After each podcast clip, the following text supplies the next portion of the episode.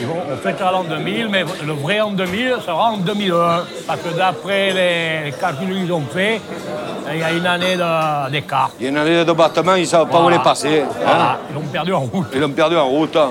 Alors, l'an ça- 2000, ce sera 2001. Sur nous. 31 décembre 1999. 1er janvier en 2000, mais on ne sera pas en l'an 2000. Ah bon Et pour quelle raison? Parce qu'il y a un décalage sur une année, avec les années bissextiles, les, les sextuplés, les quintuplés, ils se sont, ils se sont plantés dans leurs calculs. En 2001, il sera en l'an 2000, voilà, un an après. Quand tu marqueras la date, hein, le Mais oui. 1er janvier 2000. En 2000, Eh, tu marqueras pas 2001. non. Eh bien alors pourquoi tu me dis que ce sera Parce que 2001 Le vrai en 2000 sera en 2001, un an après. Mais pourquoi?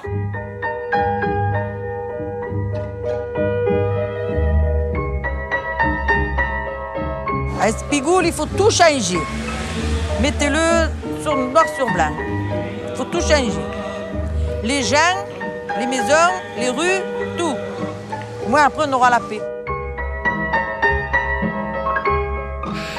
Bonjour à toutes et tous, vous êtes bien à l'écoute du triple 8 de Radio Grenouille.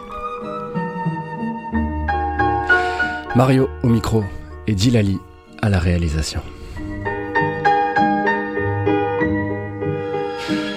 Bienvenue dans l'heure exquise, le magazine dédié au cinéma. Aujourd'hui, c'est avec un plaisir immense que nous célébrons les 20 ans d'un film culte, l'un des plus grands chefs-d'œuvre du cinéma provençal, les quatre saisons d'Espigoule. Voici une heure exquise avec son réalisateur Christian Philibert. Bonjour Christian. Oui, bonjour Mario. Tu te rends compte, le cul qu'on a, nous? On est là. Trop du cul du monde dans la Provence. On a tout ça. Regarde ça. Le côté rosé des nuages, avec ce côté violet. Et puis, de temps en temps, du bleu. Le ciel. Et en bas, t'as toute la verte. Pour peu que tu te prennes euh, une cuillère de poussi-miel. T'en veux une? Ouais, t'as- passe-moi une cuillère, s'il te plaît. Mais sans déconner, ce, ce produit, Roger, c'est quand même un produit à. Comment dire à- Il a beaucoup de vertus, quoi. Ouais. Ça, si ça arrive sur le marché. Ça va tous mais- les rendre fadins. C'est un changement Parce que total de la vision moi, ça a bouleversé ma conscience, Roger. C'est pas des conneries. Non, mais je viens de te le dire, c'est un changement total de la vision de l'humanité.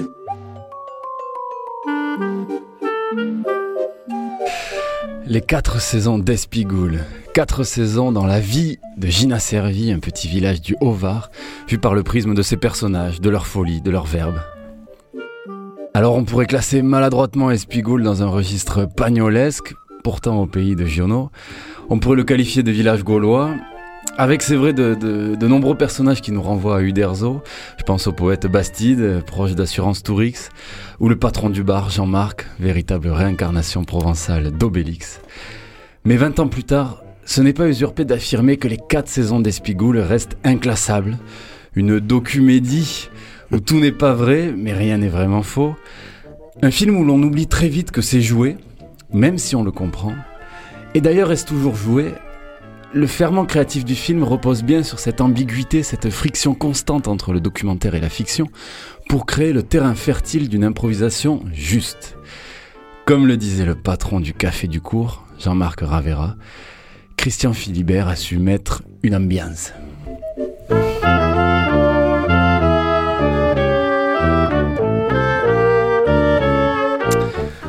Alors Christian, commençons par la genèse du film. Euh, vous êtes un, un enfant d'Espigoule. Et oui, j'ai grandi, j'ai passé pratiquement les 25 premières années de ma vie à Gina Servi, alias Espigoule. Espigoule qui est aujourd'hui un peu le nom d'artiste de Gina Servi. Donc c'est vraiment mon village natal, il y a encore ma famille là-bas. Et même mon, frère, mon frère est même le ma- maire du Est village. devenu le maire Ouais. du village, votre frère Hervé. Hervé.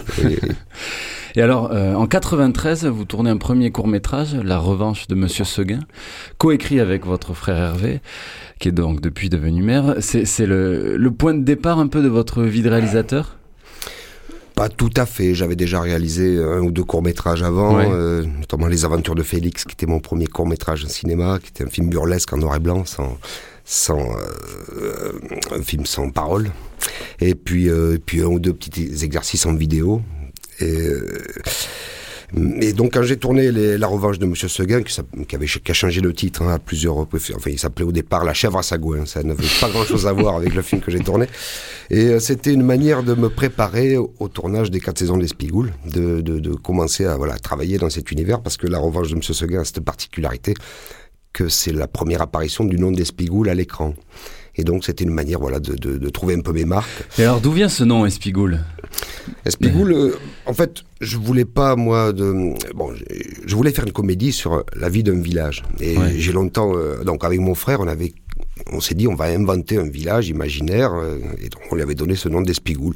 Ça, ça, nous avait pris, euh, je, je sais pas, une petite heure. À la, on avait fait un petit apéro. Et on était très vite arrivé à ce nom d'Espigoule. Hop, on a dit, c'est ça. Voilà. Et, donc- alors le maire de Gina Servier à l'époque disait donc Espi c'est l'épi, c'est ça, et, et ce, ce serait une contraction de la farigoule. Oui, oui, oui. oui. On peut en inventer plein On avait, finalement. ta- des- on avait tâtonné, mais on était très vite arrivé euh, comme ça. Ça sonne. J'avais posé un certain nombre de mots dans l'après-midi. Mon frère rentrait du travail et j'avais dit allez, on s'y colle. On va. On avait bu un petit pastis et puis hop. On boit Oh. beaucoup de pastis d'ailleurs dans, les- dans les quatre saisons aussi. Oh, oui, c'est À vrai. chaque saison. C'est vrai qu'à l'époque, je me suis calmé depuis sur le pastis. C'est comme les glaces italiennes en hiver, finalement le pastis aussi se boit très bien en hiver. Et alors ensuite il y a eu la minute d'Espigoule qui a été aussi un terrain d'exploration, de défrichage aussi pour, pour préparer le tournage des quatre saisons. Alors en fait, voilà, pour comprendre la jeunesse des quatre saisons, il faut imaginer qu'il y a deux démarches euh, parallèles. Euh, quand j'ai quand j'ai compris que le, le premier long métrage que j'avais envie de faire, c'était ça raconterait des histoires de village nourries de nos souvenirs d'enfance, à Hervé et moi, de, de, de, de notre vie à Gina Servi. Donc euh, je me suis mis, c'est l'année où Jean-Marc a acheté le café du course, donc c'était en 90 par là. Et donc très tôt, je me suis mis à filmer pour euh, à la fois pour archiver, pour témoigner, pour garder une trace, parce que très vite, dès qu'il a acheté ce bar, il, s'est produit quelque chose d'assez magique, il y avait une folie ambiante qui s'était développée dans le village. Et donc euh, voilà, d'un côté, je filmais, je captais un peu la vie du village, pas seulement euh, les événements autour du café, mais plus largement, euh, je filmais aussi bien des élections, je filmais des tas de choses. Et donc, mais ça, c'était une démarche qui était euh, faite pour nourrir le projet de fiction. Mais le projet de fiction, à, à ce moment-là, n'était pas, je, n'avais pas prévu de le tourner à Gina Servi même. Je cherchais en fait en parallèle, je faisais des repérages pour trouver le village où j'allais tourner Espigoule. C'est très compliqué. Et, et- et c'est avec la revanche de Monsieur Seguin que j'ai compris qu'en fait euh, que les deux démarches ont fusionné comme ça, de celle- celle- ce, tra- ce travail de reportage que je faisais et cette démarche de fiction ont fusionné. Et là j'ai compris le film que j'allais avoir à faire. Comme j'avais beaucoup de rush vidéo autour de, de, de, de, de- la vie du village, je me suis rendu compte qu'il y qu'on pouvait extraire des brèves de comptoir. Et donc je me suis mis à tourner dans cet axe-là en vidéo comme ça tout seul avec une petite caméra en me disant qu'est-ce comment je pourrais euh, voilà je vais je vais proposer à Canal Plus avec l'Ardux à l'époque euh, une série qui s'appellerait La Minute d'Espigoule. Ce sont en fait des brèves de comptoir. Il fallait simplement qu'il y ait une petite chute à la fin. Une série de brèves de comptoir. ouais. Voilà. Après, il y en a qui voulaient pas être filmés. Il y en a que ça, ça les dérangeait, tu vois. Mais, mais ça passait, ça passait, parce que derrière, il y avait un rendu, il y avait quelque chose. Oh non, Christian, comment il se fait Non, Christian Casse-toi, Philibert. Tu mets le feu ou quoi? Et bon, euh, ça, alors des fois, il y avait des revers. Ouais, ouais, casse-toi de là avec, ta- avec ta caméra. là, ouais. On dire bonjour, hein. Ferme ta gueule Mais, mais ils se sont vite habitués, quoi. Fais sourire à la caméra. Dès les premières euh, vidéos, on a senti une vraie qualité, et dans le montage, dans la façon de filmer, et de- surtout de, de cerner les choses. quoi. Dès que j'ai commencé à filmer le, le village, très vite, il y a des personnages qui ont disparu. Et donc je me retrouvais dépositaire d'une mémoire, euh, je me retrouvais, euh, ah ben, je- il y en a qui sont, qui, qui sont décédés, donc il ne restait même pas une photo. Et moi, il me restait des, des- des images où ils parlaient, où ils s'adressaient à moi, où ils étaient encore vivants. Et je me suis dit, mais c'est quand même extraordinaire.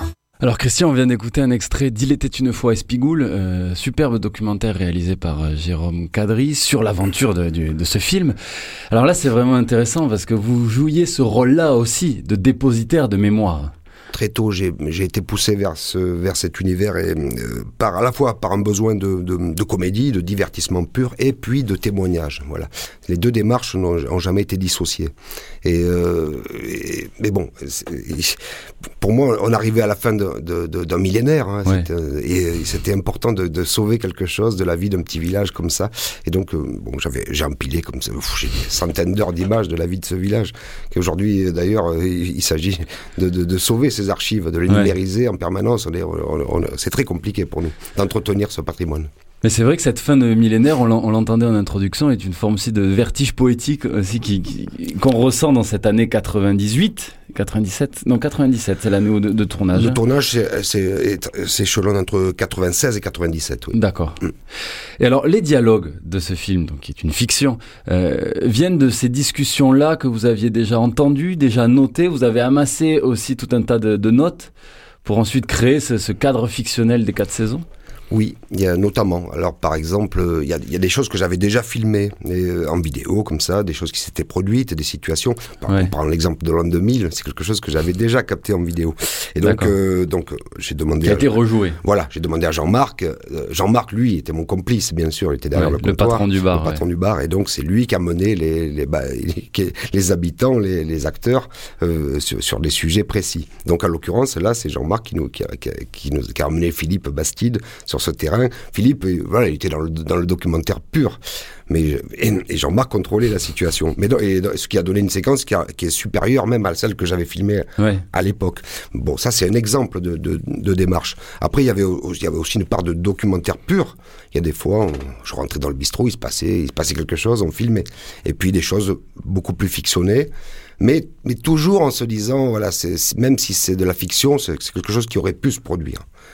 Et alors, ces quatre saisons, vous, vous ne vouliez pas de, de fil conducteur prétexte. En tout cas, le fil conducteur, c'était c'était les quatre saisons. C'est ça, c'est ça. C'est structure le récit. c'est une structure très documentaire en fait. Et euh, les acteurs s'adressent à la caméra directement, donc on est dans une forme documentaire. Mais Mm. la, la réalité, c'est que c'est un savant mélange de fiction et de, et de, et de réalité. Vous avez tourné en Super 16, non? Oui, c'est ça, Super 16. Ce qui donne euh, un très beau grain qui, d'ailleurs. euh, voilà, qui se gonflait en 35, on n'avait pas les moyens Ouais. de tourner en 35 mm. Et euh, la vidéo n'était pas encore assez performante pour, euh, pour, pour permettre de, de tourner un long métrage. Et donc, euh, donc on avait, c'est le compromis, c'était le Super 16. Oui, effectivement, ça donne ce grain. Il y avait ce budget documentaire aussi, enfin, si on peut le dire comme ça, c'est-à-dire il n'y avait pas un grand budget pour faire de la fiction non plus? Non, bien sûr. Pour bien sûr. recréer du décor? Bien sûr, bien sûr. Et le, le budget pellicule était, c'était compliqué. J'avais besoin de tourner beaucoup.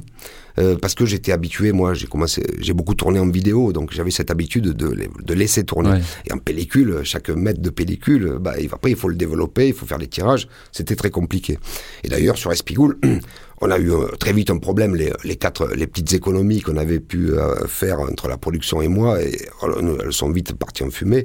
Et donc après, on s'est, on s'est très rapidement retrouvé dans, dans un système où, où on, on, on développait la pellicule pour la, parce que pour pas qu'elle se périme, pour la sauver. Mais on n'avait pas d'argent pour tirer les, pour tirer les rushs. Donc on ne voyait absolument rien de ce qu'on tournait.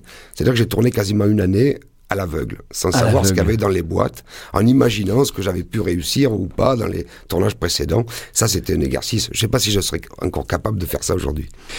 Et alors ce film, vous l'avez pensé, vous l'avez écrit, et, euh, finalement vous avez, dû complètement le réorienter euh, dès le premier jour de tournage. On va écouter un extrait d'Il était une fois Espigoule qui revient sur ce premier jour de tournage, où vraiment voilà, vous avez réor- réorienté votre projet pour trouver ensuite ce chemin unique euh, qu'emprunte le film.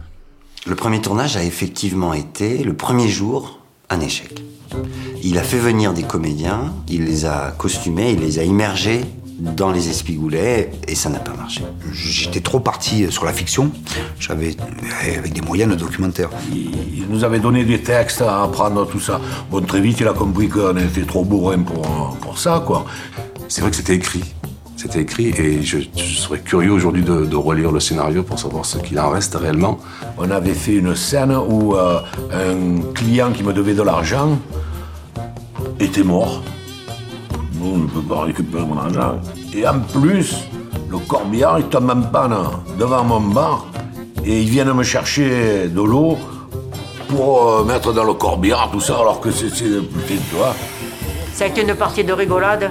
Il y en arrive un qui dit comme ça, dit Mais croyez-moi, dit que je savais pas du qu'en enterrement on pouvait s'y rire. J'ai dit que tu voulais qu'on pleure, on n'enterre personne. pas fait un film, Amandine, ce jour-là. J'étais peut-être drôle, mais il faisait rire les vieilles et il faisait pas rire Philibert. Et Philibert était tendu comme un arc.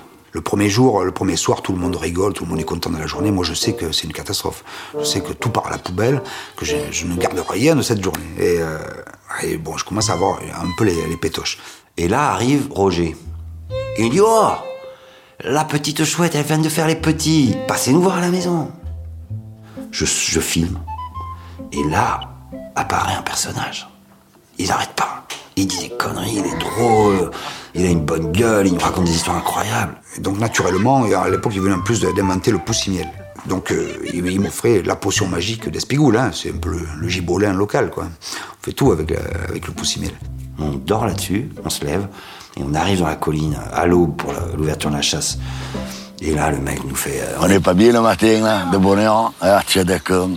Il y a des grumes, pas une casse-couille. On est quand même mieux ici qu'à ville, hein. Hein, la bonne mer. C'est des phrases qui sont restées là. Ce jour-là, né. C'est-à-dire que ce jour-là, Christian, il a, il a vu ce qu'il allait faire. Et là, Christian, c'était une évidence. En fait, voilà, dès, le départ, il était, euh, j'avais prévu de, de jouer entre le documentaire et la fiction, mais dans quelle proportion? C'est ça qui n'était pas évident.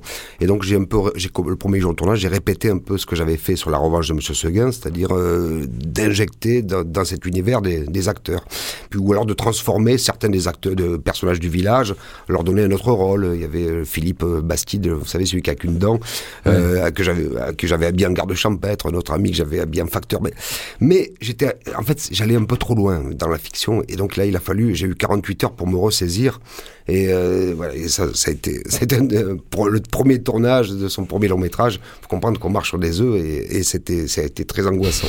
En 48 Mais, heures. Voilà, pendant 48 heures. Et après, c'est vrai, Mais des personnages vous ont donné le déclic. j'ai trouvé ouais. le truc, voilà. voilà. Parce que donc voilà, vraiment l'idée après c'était de choisir ces personnages, de les suivre, avec donc cet aspect documentaire, mais de créer des, des ambiances avec de simples indications de texte, de scène. C'était vraiment juste de, de, de créer le contexte. Oui, il n'y a jamais eu une, une- une- pff, peut-être une fois ou deux une phrase complète à placer, mais euh, généralement c'était plutôt des mots, des mots clés ou des sujets de conversation. Et je savais où je voulais arriver à peu près, mais euh, bon, euh, je l'ai laissé quand même très libre. Ouais. Euh, je tournais beaucoup et, euh, et bon, et sur la, sur, la, sur la quantité de matière, enfin beaucoup. Il faut relativiser. À l'époque, on me disait, euh, l'équipe technique me reprochait de, de, de tourner trop. En fait, j'ai tourné 30 heures de rush sur cette année-là. Parce qu'à l'époque, la bobine avait un coût. ouais, Oui, voilà. Mais bon, aujourd'hui, euh, aujourd'hui, il y, y a des tournages de long métrage où, où- enfin, je, je pense à Keshish, par exemple, qui peut tourner 900 ou 1000 heures de rush. Hmm. Donc, à l'époque, 30 heures, c'est vrai, c'était beaucoup. On me, le, on me le reprochait. Il y avait une équipe technique qui sortait d'école, qui avait une formation technique plus que moi, qui suis un autodidacte, et donc c'était compliqué pour moi, de, qui, qui n'était absolument pas. Je n'ai jamais été formaté à rien. Mais alors quand vous disiez que vous tourniez beaucoup, c'est-à-dire que vous refaisiez des scènes beaucoup ou beaucoup de scènes différentes? Non, beaucoup de scènes différentes. Il y a des scènes qu'on a refait plusieurs fois, oui, Ouais, parce que de temps aussi. en temps, il fallait, euh, il fallait articuler des séquences, donc il fallait, il fallait tourner quelque chose de précis qui, qui allait s'enchasser dans, dans les deux. Et puis des fois, il y avait des, il y avait des, voilà, il y avait des essais euh, de, de fiction. euh, Donc euh, assez régulièrement, il y a des scènes qu'on a tournées plusieurs fois. Mais dans l'ensemble, je dirais que la plupart des scènes euh, se tournaient en une prise. Et alors ces personnages jouent leur propre personnage, mais quelle a été la part de jeu, peut-être de répétition?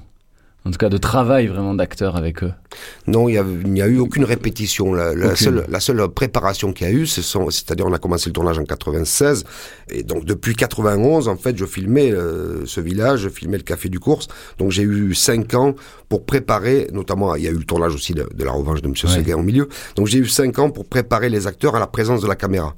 C'est ça, il fallait qu'ils oublient. Et bon, moi, et chaque fois, pendant ces cinq ans, chaque fois que je suis venu au café, j'avais toujours une caméra à la main. Donc finalement, euh, avec la revanche de Monsieur Seguin, on avait, j'avais intégré déjà une petite équipe.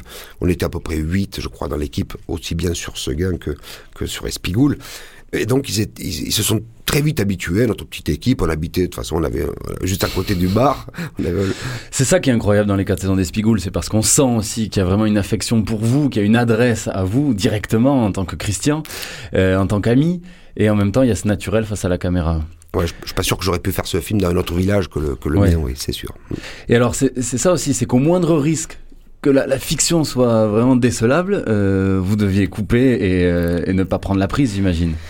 Oh, le, le montage, a, le montage a été, a très, com- dantesque. très compliqué, oui, oui. Ouais. Très- il a- il a- je crois qu'on a mis un an pour monter ce film, Euh, mais c'est normal parce que tout ce qui n'est pas écrit, tout ce qui n'est pas préparé en amont, bah, c'est au montage que ça se définit, que ça se décide. C'est une autre manière de faire du cinéma qui ne rentre pas dans les clous du, du cinéma français. On peut pas tourner comme ça. En France, il faut écrire les scénarios et se tenir à peu près à ça. Après, on peut se permettre un peu de liberté à l'intérieur, mais euh, il faut quand même respecter ce scénario. Et bon, moi, le scénario était très vague. Il était structuré par des saisons et par plein d'idées au milieu. Mais, mais euh, c'est vrai que euh, après, forcément, au, au montage, on, on paye le, on en paye le prix. Mais j'adore travailler comme ça. On faisait pas tout à fait le même film à certains moments. Et que cette volonté de ma part de faire des plans, d'aller vers le documentaire, entre guillemets, comme ça, respectable, et puis de ne pas chercher systématiquement la comédie, alors que lui, il était dans cet angle-là, bah, c'est cette, euh, ce malentendu, mais créatif, en fait, qui a fait le film.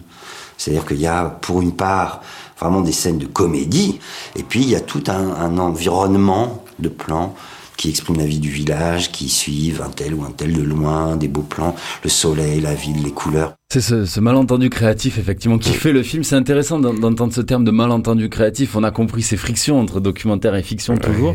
Mais il y a aussi ce malentendu créatif avec, donc voilà. Euh, c'est- le producteur du film qui parle, Christian Folk, Ouais. qui était aussi chef opérateur, c'est lui qui filmait. Et, Mais alors euh, justement, en, en tant que chef opérateur, je voulais revenir sur ça, Christian. euh, vraiment, il y a de très très beaux plans. Dans ce film aussi, il y, a, de très très belles scènes. Vous filmez les contours du village, vous filmez le, le village depuis l'extérieur, vous filmez très très bien la nature. C'est aussi un film avec des très beaux plans. Oui, mais qui bien sublime sûr. aussi la poésie du verbe et, et, euh, vraiment des, des quatre saisons. Ça hein. ne- ça n'empêche pas la comédie. Enfin, les deux Bien sont sûr. complémentaires, hein, bien entendu. J'ai toujours laissé, je, je laissais Christian assez libre de, de, de, de chercher des plans. Enfin, euh, forcément, il y avait une- il y avait aussi une dimension poétique à ce projet. Mais c'est vrai que la comédie, c'est quelque chose d'assez obsessionnel chez moi. J'ai, euh, un peu ces deux obsessions, celle de faire rire et puis, et puis témoigner, et puis euh, sauver quelque chose et transmettre aussi. La transmission, c'est une obsession. Et puis lui, en tant que chef opérateur, il avait envie aussi de, de se régaler, de faire des beaux plans. Oui, mais ça a, été- ça a vraiment été un beau tournage. Il y a eu- Ouais. Oh, bah, bon, le début, c'est vrai que le, le premier tournage a été un peu chaotique. Une partie de l'équipe technique m'a lâché. Bon, c'est vrai que j'étais pas forcément en confiance au début. hein. Il faut trouver ses marques. Sur un premier long métrage, on est conscient de l'enjeu. On sait très bien que si on se rate, ben, peut-être qu'on en restera là et qu'on on n'aura plus jamais l'occasion de refaire un film. Vous étiez déjà conscient de ça? Oh ben oui, forcément. On n'a pas le droit, on n'a plus le droit aujourd'hui de se manquer. hein. Forcément, j'aurais traîné ça comme un boulet pendant des années.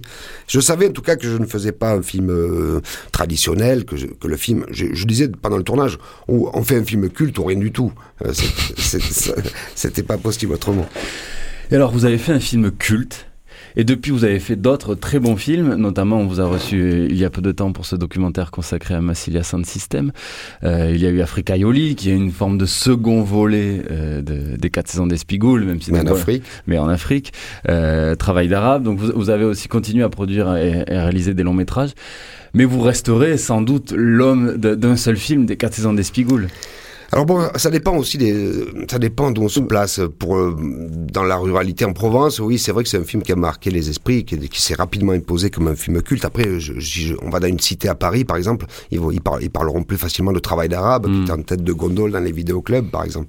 Euh, de- de- dans les milieux du bâtiment, le travail d'arabe aussi est très connu. Il y a, des- il y a le personnage de Batavia, le- quasiment la plupart des entreprises de plomberie, ils ont leur Batavia. D- Donc, il est, il est, le travail d'arabe est devenu culte aussi à sa manière. Et quant à Massilia, il, il- j'ai pas de, j'ai aucun, aucun doute.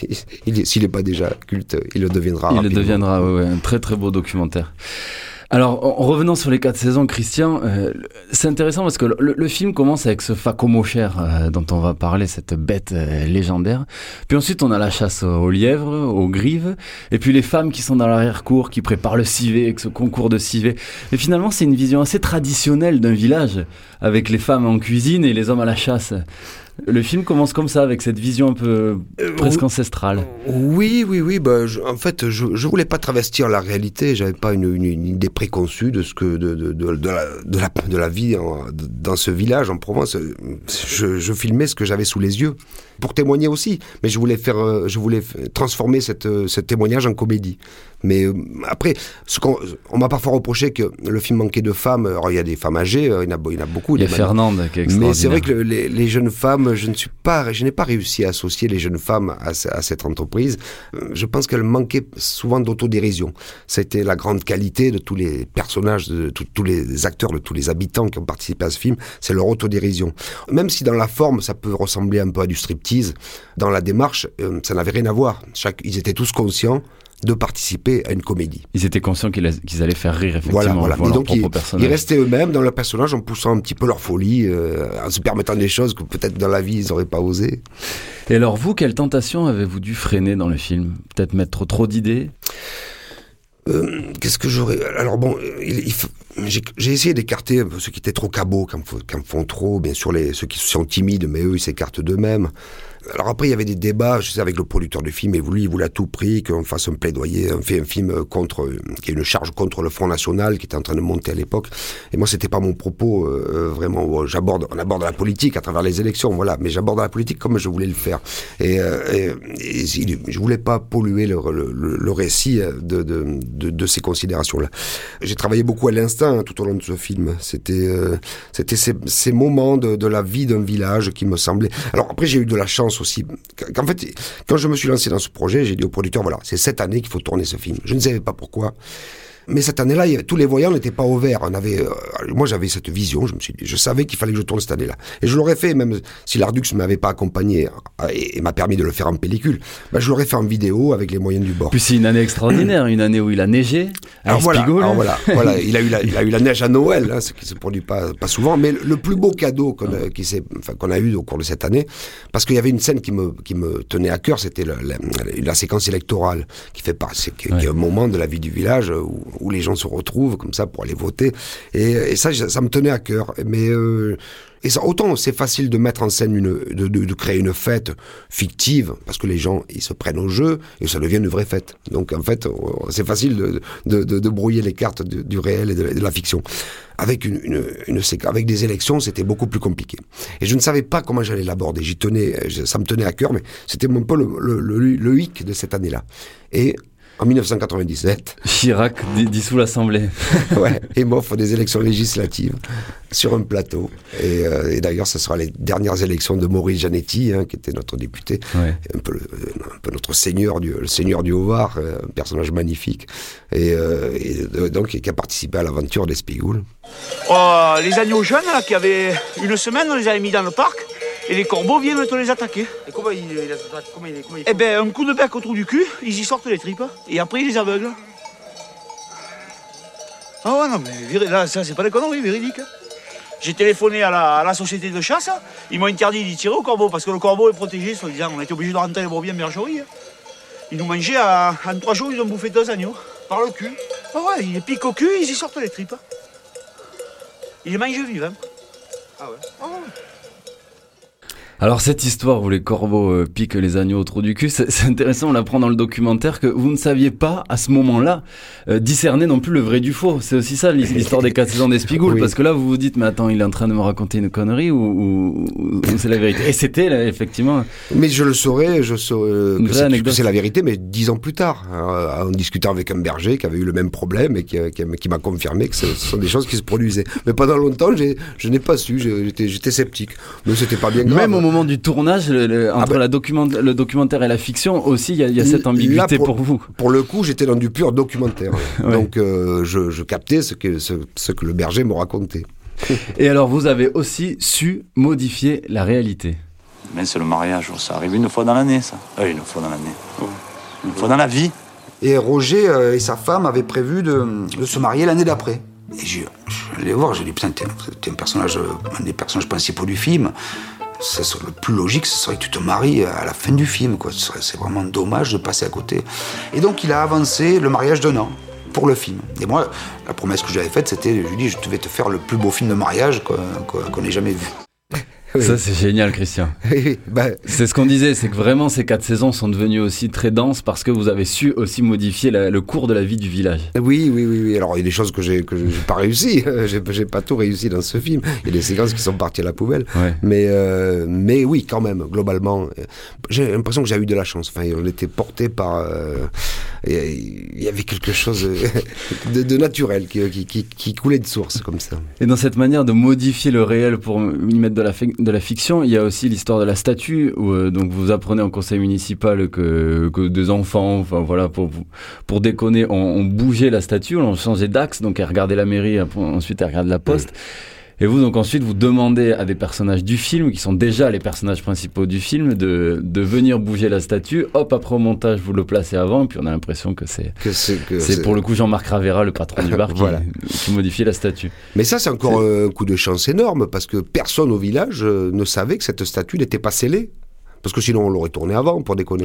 Mais, mais on, le- on ne le savait pas. Et c'est cette année-là, alors que je filme euh, le maire euh, Guy Lombard, et il me dit les, les jeunes ont tourné la statue. euh, Oh, je dis, c'est incroyable, quand même. Personne, euh, qui aurait pu imaginer que- qu'elle était juste posée dessus. Et donc, bien entendu. Alors, euh, ce qui a été marrant, c'est quand, quand le Guy, Guy Lombard a découvert le film, euh, lui, euh, bon, il a vu d'abord la séquence où on tourne la statue. Donc et il a cru que c'était Jean-Marc. Et sa réaction après, donc euh, il n'a pas eu de doute. Et je pense qu'il croit toujours que c'est nous qui avons été les premiers à tourner la statue. Et ce qui n'était pas le cas. Bon, après, pour la petite histoire, après la sortie du film, il y, a- il y a vraiment des jeunes qui sont allés retourner la statue, ils l'ont fait tomber. Donc, euh, Ah. elle, a, été- elle a été un peu abîmée. Elle est Et- toujours pas scellée. et, et, si, si, depuis elle est scellée. oui. depuis, elle est scellée. Bon. Ça aurait pu mal finir cette, cette histoire. Et d'ailleurs, juste, je fais une parenthèse Ouais. par rapport à cette statue, mais là, cette année, euh, le village de Gina-Servi a, a été victime d'un vol de cloches. Et il y a deux chapelles dont- où les, des gars sont venus voler, euh, démonter les cloches dans la nuit. Et, euh, et- et bon, pour, pour tout le canton, c'était moi le, c'était moi l'initiateur de, de Ça ce, pourrait être le- de ce forfait qui, qui, qui était en train de démarrer une nouvelle histoire, un nouveau projet. Et bon, j'ai dit quand même, je ne me serais pas permis de démonter les cloches. Et, euh, mais donc après, il y a eu d'autres vols de cloches dans le Var. On s'est bien rendu compte que je n'étais pas responsable. Mais tout ça, c'est à cause de, de la statue. Est-ce que vous allez essayer de créer des éléments déclencheurs pour, pour initier un troisième volet à, à- à cette trilogie possible des quatre saisons d'Espigoule Complètement, je, je- j'ai envie de faire un troisième volet, ça, il est déjà en partie écrit, il s'appelle Un taxi pour Modou. Modou, c'est l'acteur, euh, le chauffeur de taxi sénégalais d'Africa Yoli. Ce que j'aimerais faire, c'est, c'est, c'est que, c'est raconter une histoire en fait où ce chauffeur de taxi va perdre sa voiture et va, va, va pouvoir compter sur le- le- l'aide de Jean-Marc et de Momo, mes deux personnages d'Africa Yoli, Ouais. et qui vont le faire venir en France, lui trouver une voiture et l'aider quoi. Et, euh, et donc et ce serait l'occasion, comme euh, Africa Yoli est un, un road movie au Sénégal, là, ce serait l'occasion d'un road movie en Provence. Un Donc, road de- movie en de- Provence. De pas rester confiné à Espigoule, où je n'ai je, pas envie de refaire un film intégralement sur Espigoule. C'était pas le propos. Mais par contre là, l'idée, ce serait d'un road movie à, à travers toute la région. Bien sûr, via Marseille aussi.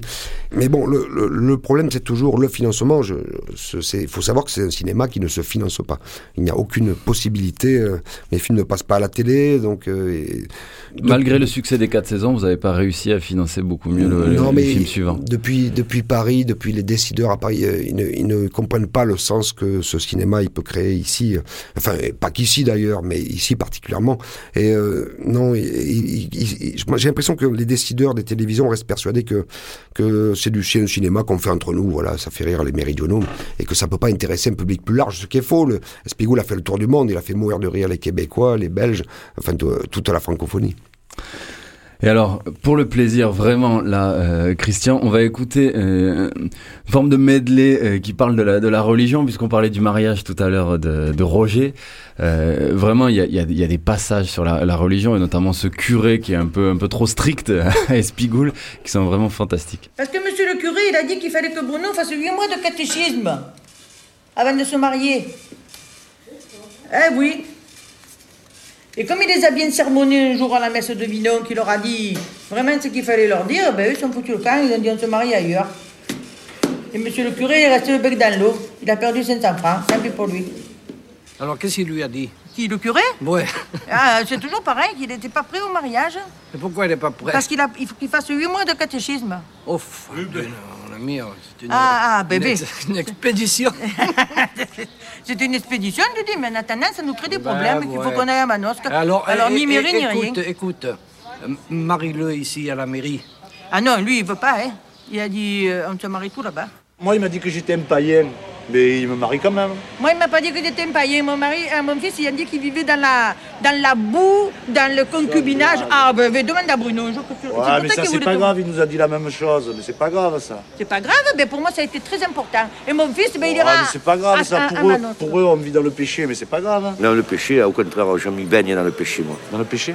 Dans la corruption, euh, le péché, le foutre. Oh là là là là là. Il n'y a pas de problème. hein. Ah, mais si tu dis ça à un type d'église, quoi, tu, tu l'insultes, Eh ben non, il faut être libre-penseur. Hein. Moi, tu, mais, je Ah non, mais tu es sur pas tolérant en dis. disant ça. Ah, c'est toi qui n'es pas tolérant depuis tout à l'heure. Tu parles, j'arrive même pas à te, à te, te répliquer. Paix et amour. quoi.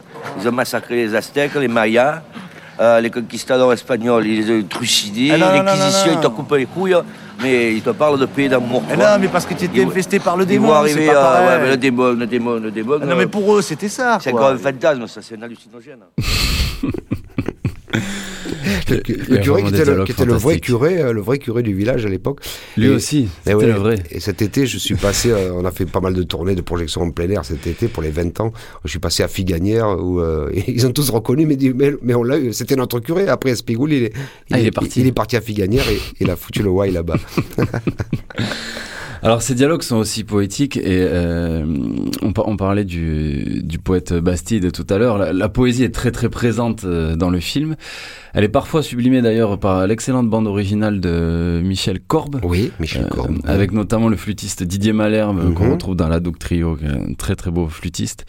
Donc voilà, vraiment la, la, la, la, la poésie est très présente. On a, on a ce poète maudit qui est, qui est génial, qui est souvent coupé, qui arrive pas à s'exprimer, qui qui est toujours couvert par les sonorités qui environnantes. hein. Soit c'est des cloches de brebis, de chèvres, soit c'est par, euh, c'est par des dialogues de comptoir, des cris. Mais en tout cas, vous essayez toujours d'injecter de la poésie dans, dans le film.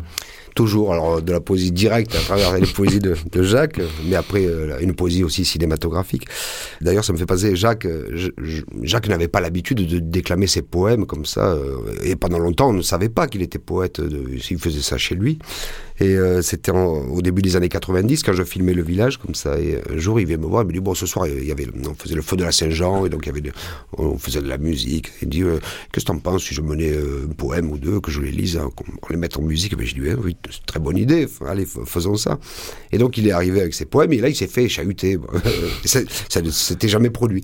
Et donc euh, oh, ça, j'ai trouvé ça extraordinaire. J'ai noté et, je lui ai proposé le, le rôle de ce poète d'Espigoul. Et ce qui est marrant aussi, c'est la, la, la, la façon. euh, dès le premier tournage, Jacques, à la fin du premier tournage, parce que je lui ai fait un peu des coupandables, hein, il faut dire dans ce film, notamment le, le Faco Mocher, on l'avait fait un petit, un petit peu picoler, mais il faut savoir que dès le premier tournage, Jacques était venu me voir et m'a dit Christian, j'ai tout compris au projet, je m'offre au film. Je voudrais pas passer pour un farfelu, tu vois, mais à Espigoul, les, les arbres, ils vibrent d'une manière différente. Et si tu veux, le, le promeneur, euh, il est interpellé par les arbres, pour peu qu'il qu'il soit dans le silence, tu vois. Ah, comment c'est beau. C'est ça la vraie poésie. Le brouillard, quatre mauvais arbres. hein. Tu vois Et si avec mon collègue Bastide, là, il ferait un poème. Et après, il me dit que je suis pas sensible à la poésie. Ah, moi, ça, c'est pas beau, ça. Depuis que Cro-Magnon, un natif d'Espigoule, a compris qu'il pourrait, avec la farigoule, donner un nouveau goût au repas quotidien, il choisit de traquer lièvre, perdreau, lapin. Bon, un avion qui passe. Là, oui, le croissant de lune. hmm. Quelques instants, en attendant que les techniciens mettent ça en route, j'avais écrit un petit quelque chose sur euh, euh, l'automne, attendu que je considère que l'automne, c'est la seule saison où tout va très bien. Alors, ça s'appelle l'automne. L'automne. Si l'on bien écouter quelques instants, tout le monde entendra. L'aut- L'automne est la saison où toutes les couleurs savent se mélanger. la chaîne, euh, Auxiliaire. L'époque des amours pour nombre d'animaux dont les petits naîtront au début du printemps, car la nature sait qu'il faut un certain temps pour que la vie renaisse sur terre ou dans les eaux. L'automne, c'est enfin un peu de nostalgie. On attend la froidure, le feu de cheminée, les soirées de famille ou avec des amis. On s'amuse et on parle, puis on refait la vie. Oh, j'en ai marre là. Oh, on bouffe maintenant, hein, oh. Ah, là, c'est vraiment Ass- Assurance Tourix et Obélix hein, qui vient le couper. Eh, Jacques nous- qui nous a quittés quelques années Ouais. après le, le- le tournage du film. Et, euh, mais bon, une- il était d'une- immense générosité. Je, je- je pense à lui avec beaucoup d'émotion.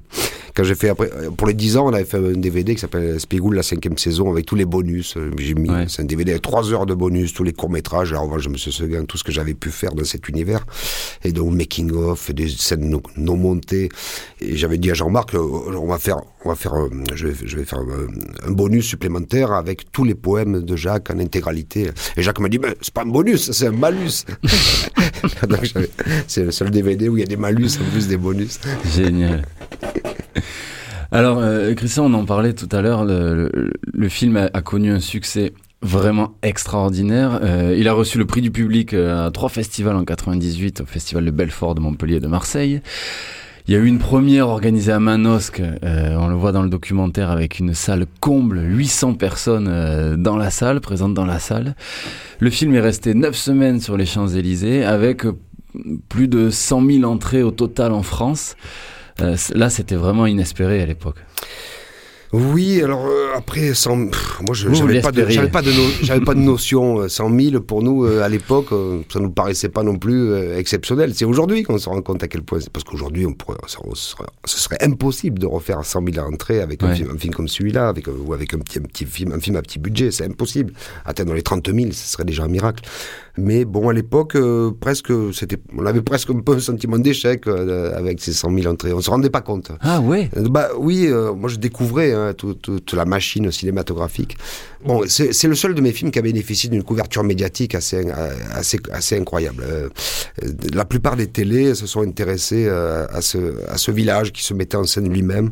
Et euh, donc on a eu beaucoup de sujets à la télé. Et ça fait, ça fait la différence. hein. Après, à partir du travail d'arabe, je n'ai plus quasiment eu plus d'émissions, euh, de reportages sur mes films. Et alors, j'ai lu une critique justement du magazine Première euh, à l'époque, qui est assez merveilleuse, euh, qui dit Ces fausses improvisations pagnolo-cassavétiennes sont parfaitement organisées, sobrement mises en scène, originalement cadrées, délicieusement montées et magiquement mises en musique. La Bon, il- classe. Il, cite Pagnol et Cassavetes, c'est vrai que c'est quand même deux cinéastes qui comptent énormément pour moi. Euh, oui, alors, bon, Première nous a fait ce cadeau exceptionnel. Il a été film du mois, deux mois de suite. hein. Le mois d'après, il a encore gardé film du mois.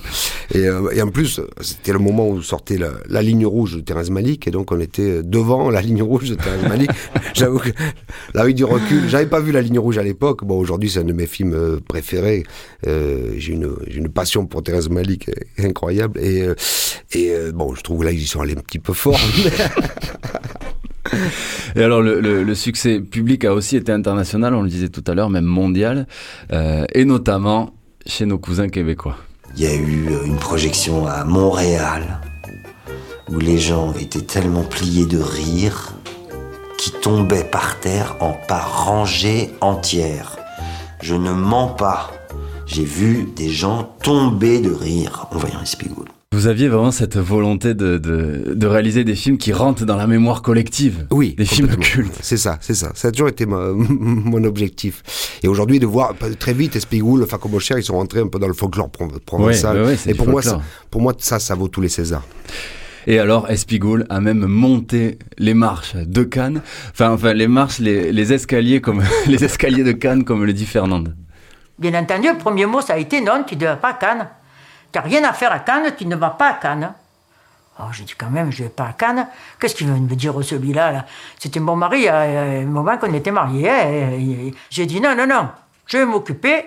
Je suis allé voir quelqu'un, euh, enfin, qui c'est qui me mènera, tout ça. Eh, en voiture Simone, hein. Moi je conduis, toi tu klaxonnes. J'ai fait la valise et je suis parti. On est resté deux, trois jours, deux jours, je crois, là-bas. Ça m'a fait plaisir d'y aller. C'est superbe. Je suis contente d'être venue, même que un peu. Le pas comme au cher, mais à qui commande Doucement, doucement, oh, oh. On va être interdit de croiser la tête, ça continue, qu'elle va faire comme cher. Mais moi j'y vais, je pense à rien d'autre. Eh ben, Il faut que je monte les marches, je monte les marches.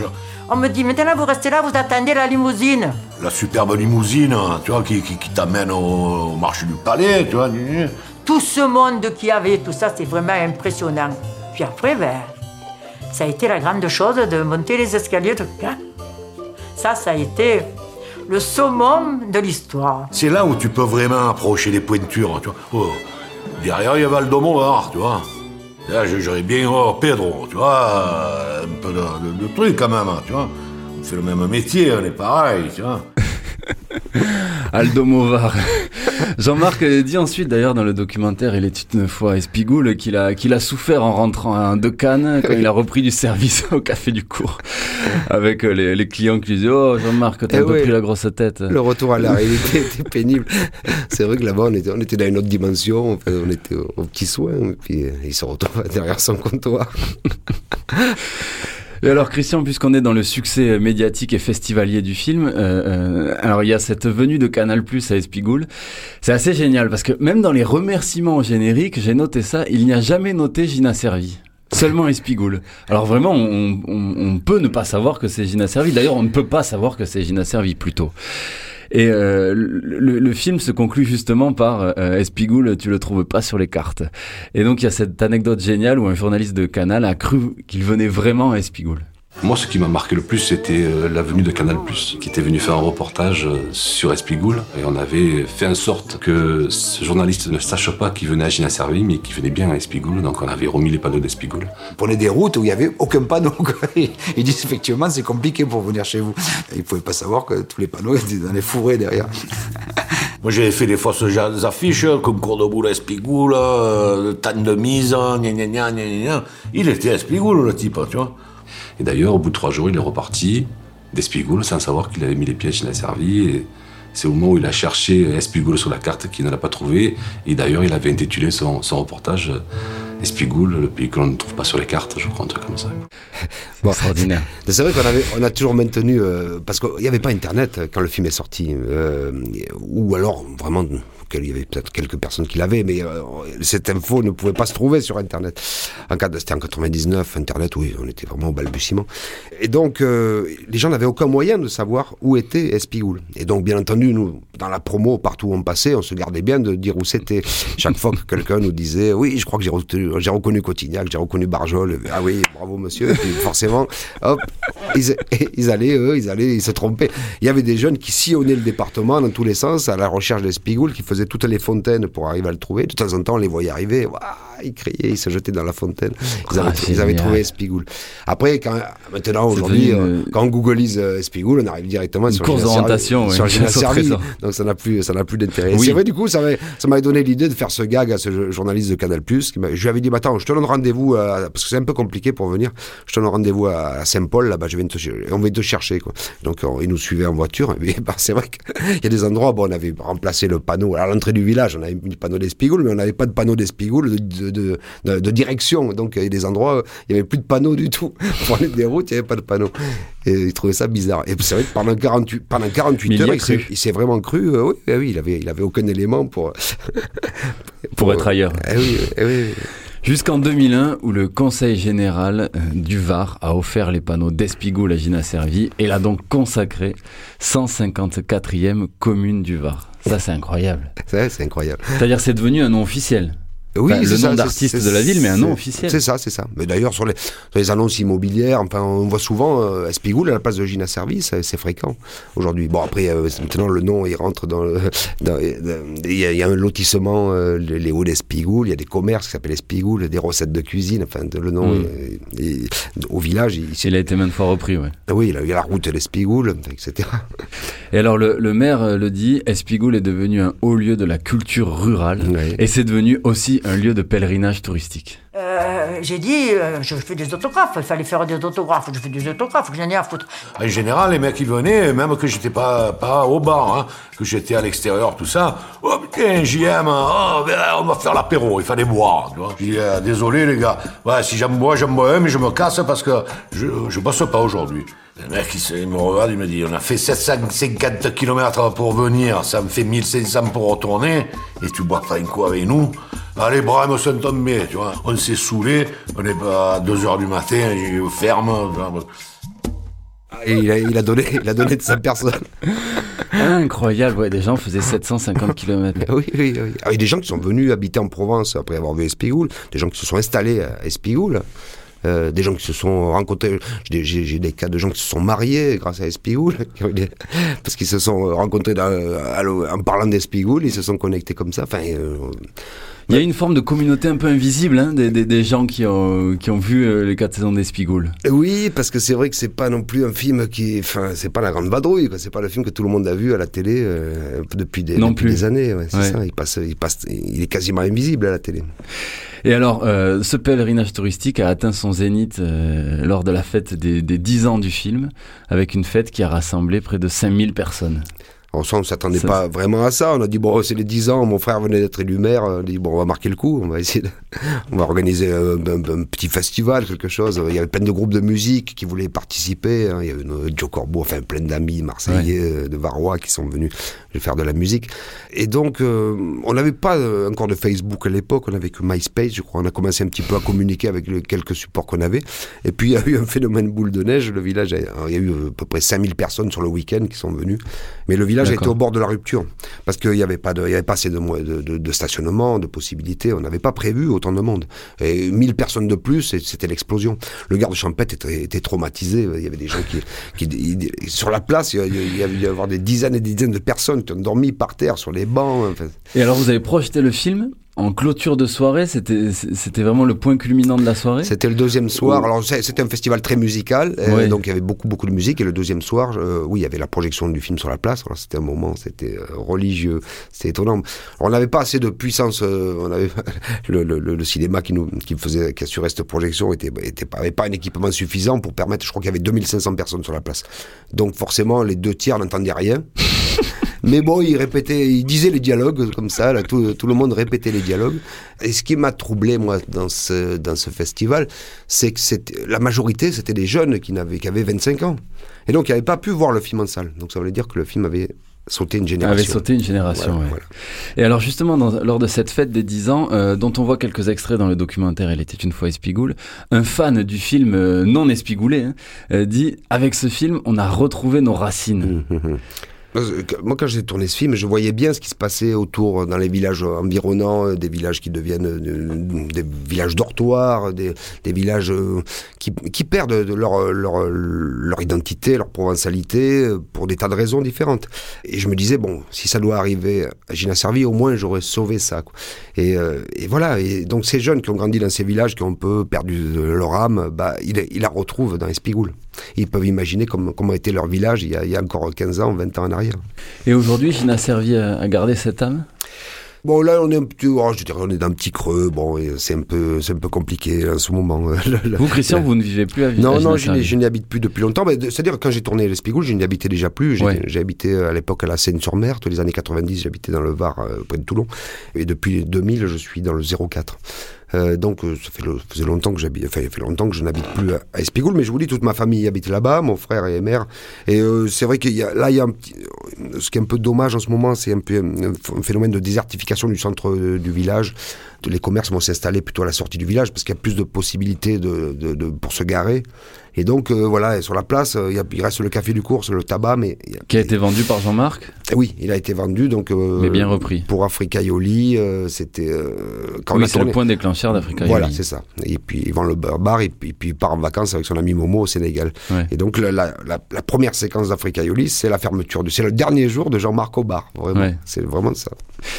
Et qu'est devenu Roger, l'inventeur du poussimiel Alors, euh, bah, euh, Roger, il y, a- il y a un moment que, que, que j'ai plus vu Roger. Je peux pas parler, Ouais. de- je peux pas parler de lui. Je, je, ça fait vraiment euh, longtemps qu'on s'est plus croisés. Mais il va bien, aux dernières Oui, nouvelles en tout cas. Oui, oui, oui, oui. Ça va, Oui. il est bon, c'est vrai qu'on a, il y a eu beaucoup de décès hein, de- Mm. depuis, depuis le tournage, en 20 ans, forcément, même plus de 20 ans, parce que le film était tourné en 96, 97, donc. euh, pff, au village, ils ont ce rapport un peu particulier au film, c'est-à-dire qu'ils comptent les morts chaque année, quoi. Et, en arrière-plan, lui, il est plus là, il est parti, et puis lui, il est parti. Et euh, Mais ce film est une, archive et une mémoire merveilleuse. et voilà, voilà. De tous ces gens. C'était le but aussi, de les rendre éternels. Et alors finissons, euh, Christian, notre émission avec le légendaire Faco Mocher, dont finalement on a encore très peu parlé. Tu sais ce que j'ai peur que ce soit?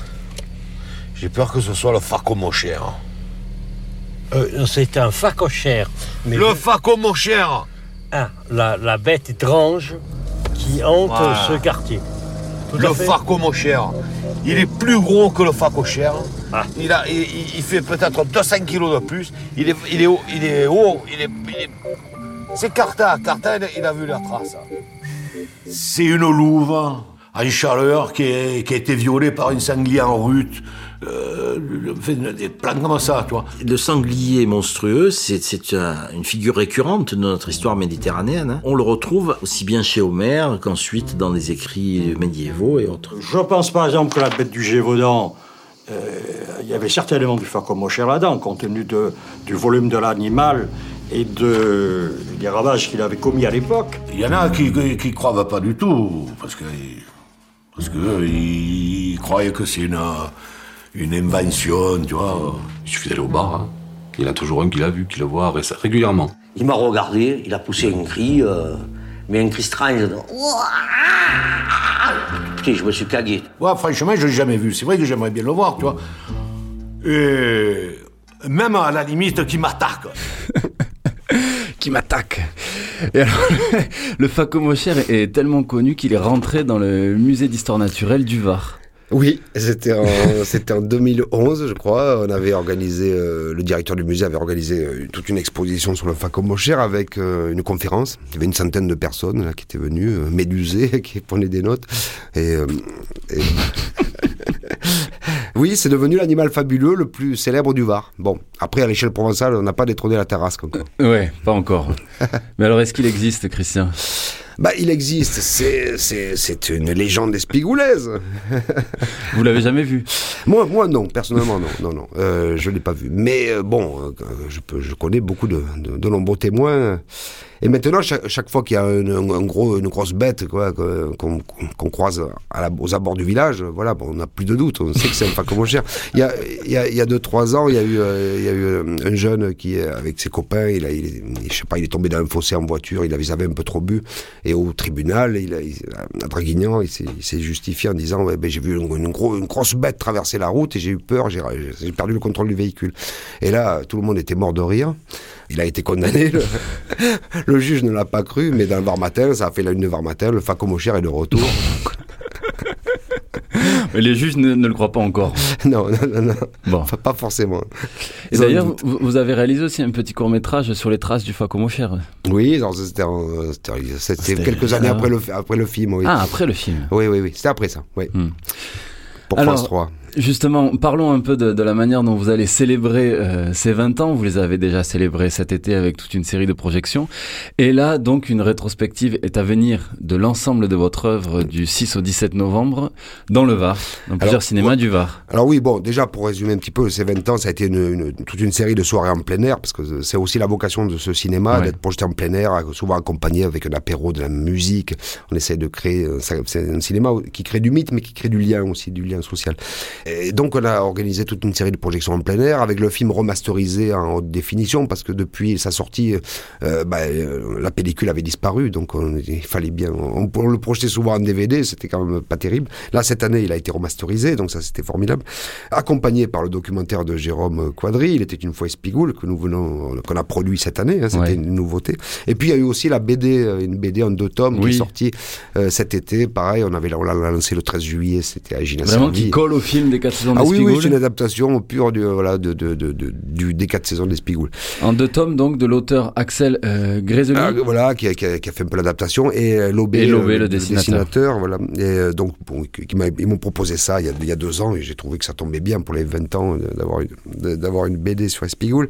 Et puis, c'est vrai que pour conclure un peu cette année, euh, cette année des 20 ans, ce projet de rétrospective qui m'a été proposé par les ciné-débats citoyens, qui Ouais. est une association varoise, qui me dit oh, si on faisait une... Alors au début, c'était plutôt dans, dans le secteur de Draguignan, pendant trois jours, et puis c'est devenu une rétrospective à travers tout le département sur 12 jours, dans lequel bon, on aura, il, aura passera plusieurs fois les quatre saisons, Africa Yoli, le documentaire Il était une fois Spiegel, mais aussi mes documentaires historiques qui sont moins connus. Ouais. Euh, Je fais beaucoup de documentaires sur l'histoire de cette région, sur le débarquement de Provence, sur l'insurrection de 1851, Et donc ça commence le 6 novembre à Draguignan.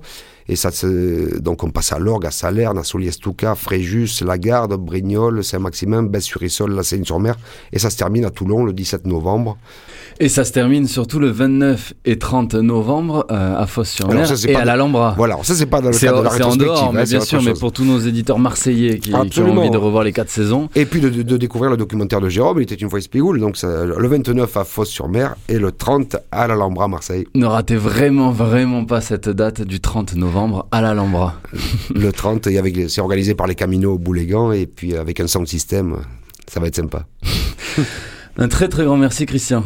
C'est moi qui te remercie. Merci beaucoup. Vous pouvez retrouver cette émission, l'heure exquise, en podcast sur le site de Radio Grenouille, www.radiogrenouille.com, et à retrouver également en podcast sur le site de Radio Grenouille le questionnaire des cinéphiles Ciné-moi, auquel euh, Christian vous vous étiez prêté il y a deux ans. Donc surtout vos plus grands films, vos plus grands émois au cinéma. D'accord. Un grand merci également à Djilali à la réalisation. Très très beau dimanche à tous sur les ondes de la grenouille.